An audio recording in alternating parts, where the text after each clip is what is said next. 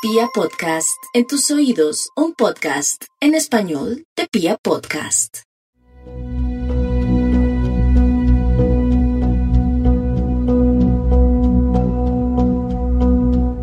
Es un juego directo, queda enganchado un hombre de llaneros y luego es tremendamente llamativa la pasividad, vea. No retroceden, no marcan.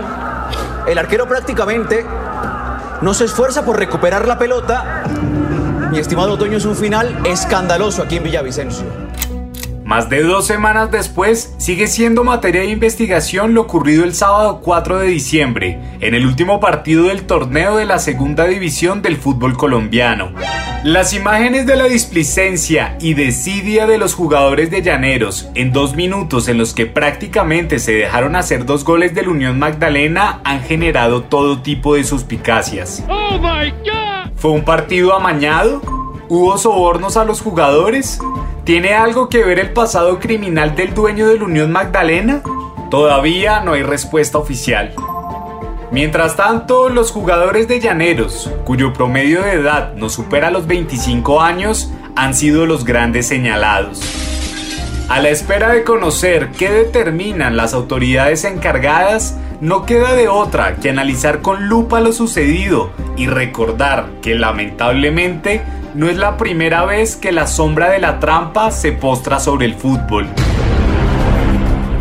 Por eso, en el episodio de hoy, presentamos el paso a paso del escándalo colombiano que recorrió el planeta y recordamos los casos más icónicos de supuestos engaños en el balompié global.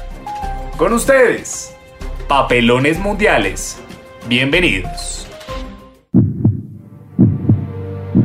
El planeta gira y la pelota también. Detrás del balón, porque el fútbol es el espejo del mundo. Los interrogantes en el desenlace del partido entre Llaneros FC y Unión Magdalena comenzaron a ciencia cierta sobre el minuto 88. Para ese entonces, Llaneros ganaba 1-0 y estaba a la espera de anotar más goles para concretar su paso a la primera división. Si el Magdalena remontaba, sería el equipo Samario el que ascendería. En ese mar de nervios ocurrió la polémica. A falta de 120 segundos para que culminara el tiempo regular, el bogotano Carlos Incapié, de 20 años, ingresó por Marlon Sierra. Lo extraño fue que apenas entró se acercó a Manuel González, un jugador experimentado, y le dio lo que sería un aparente trozo de papel. Desde entonces, con ese singular papelito, comenzó una secuencia digna de las mejores películas de misterio. Hincapié entrega su papel y el cuerpo técnico de Llaneros empieza a llamar jugadores clave del equipo. Luego, un futbolista de ellos sufre una aparatosa caída y el partido se detiene. Algunos jugadores miran al banco y comienzan a hablar entre ellos. El encuentro se reanuda y un futbolista de Llaneros se queda mirando al banco mientras el equipo rival se lanza por su lado en un ataque prometedor. Oh sorpresa, un volante del Magdalena cruza la pelota y aunque no controla de buena forma, el delantero logra marcar. Toño Pasos en el reto aquí, viene González, González, la clavó González, gol del Unión Magdalena en el remate del juego. Esto se pone uno por uno. 1-1 a escasos 40 segundos. Parecía que no había tiempo para más. Parecía, entre comillas. El recuento más crudo habla de que en menos de 15 segundos, Llanero saca de la mitad de la cancha y pierde el balón. Después, sus jugadores se repliegan ante el ataque del Magdalena y el balón queda rebotando. Nadie intenta recuperarlo. Y un atacante del equipo rival entra en el área como Pedro por su casa. Nadie lo molesta. Increíblemente, todos quedan petrificados y se convierten en estatuas. Es tan absurda la jugada que el jugador se enreda y llega hasta la última línea. Como el arquero no le quitaba la pelota, se le alcanza a pasar a otro compañero que, sin nadie que se lo impidiera, define con toda la calma del mundo es el ascenso Vega. Tiene el ascenso Vega y segura, segura que le pega gol.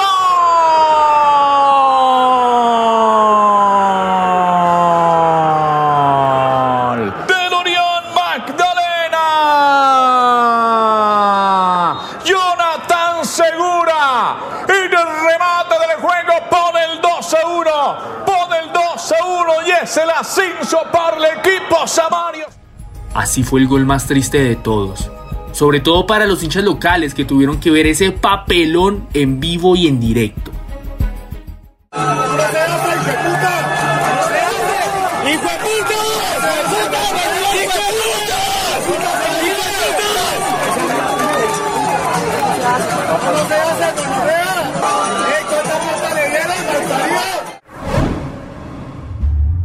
Una actuación tan sospechosa de algunos futbolistas ya se había visto inclusive en un mundial.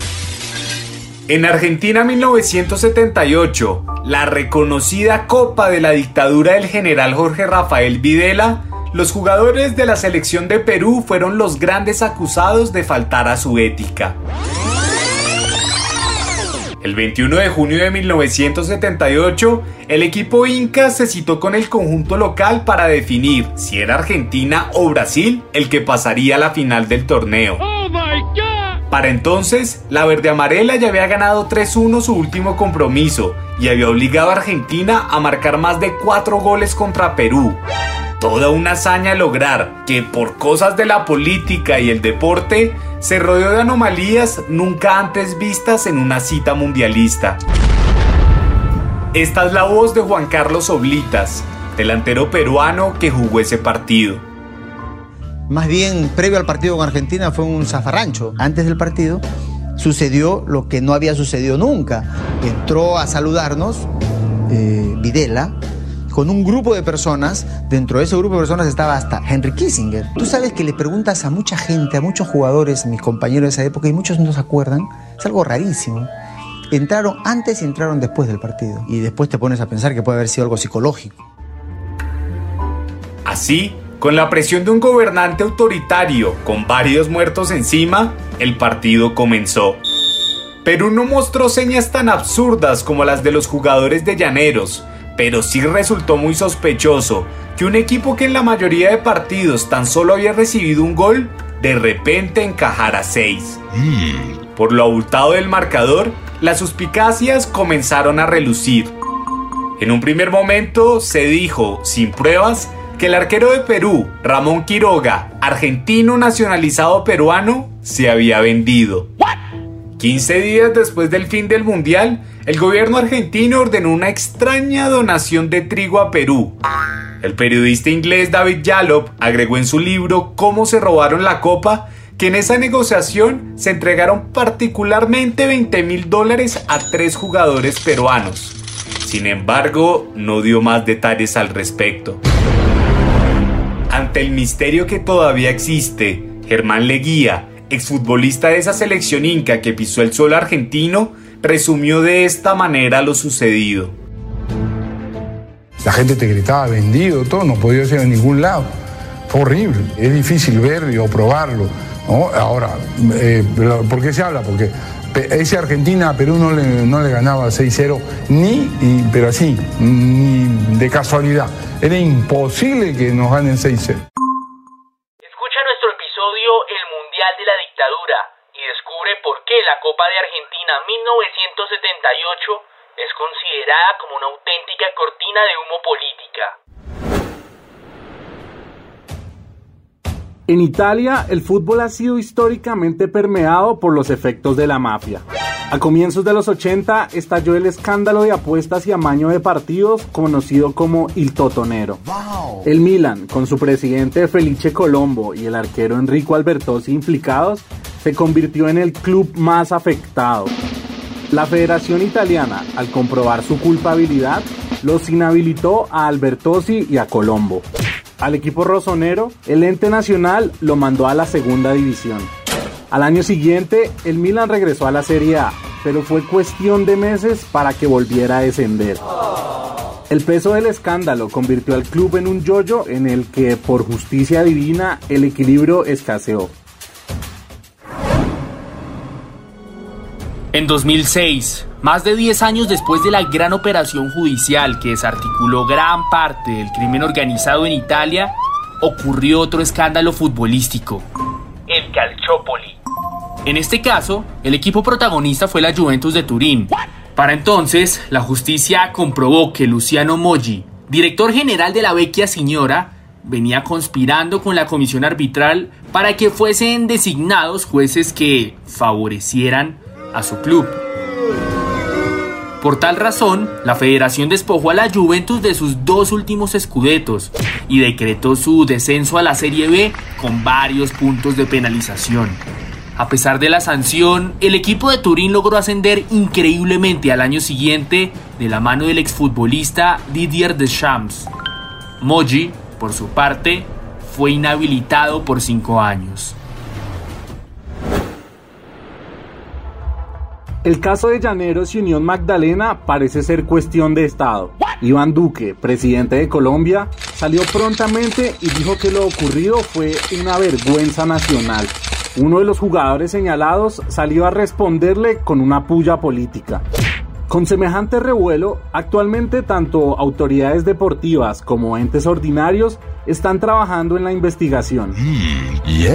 No es exagerado decir que todos están pendientes del desenlace. En este caso, como en tantos otros, el final de la novela futbolística retratará a la justicia y a la sociedad colombiana. Ojalá que sea para bien. Los invitamos entonces a que nos sigan y nos cuenten en arroba balón detrás en Instagram y arroba balón detrás en Twitter si creen que hubo o no amaño detrás del partido de Llaneros y Unión Magdalena. En ocho días, un nuevo capítulo de Detrás del Balón. El trasfondo del fútbol en un solo podcast.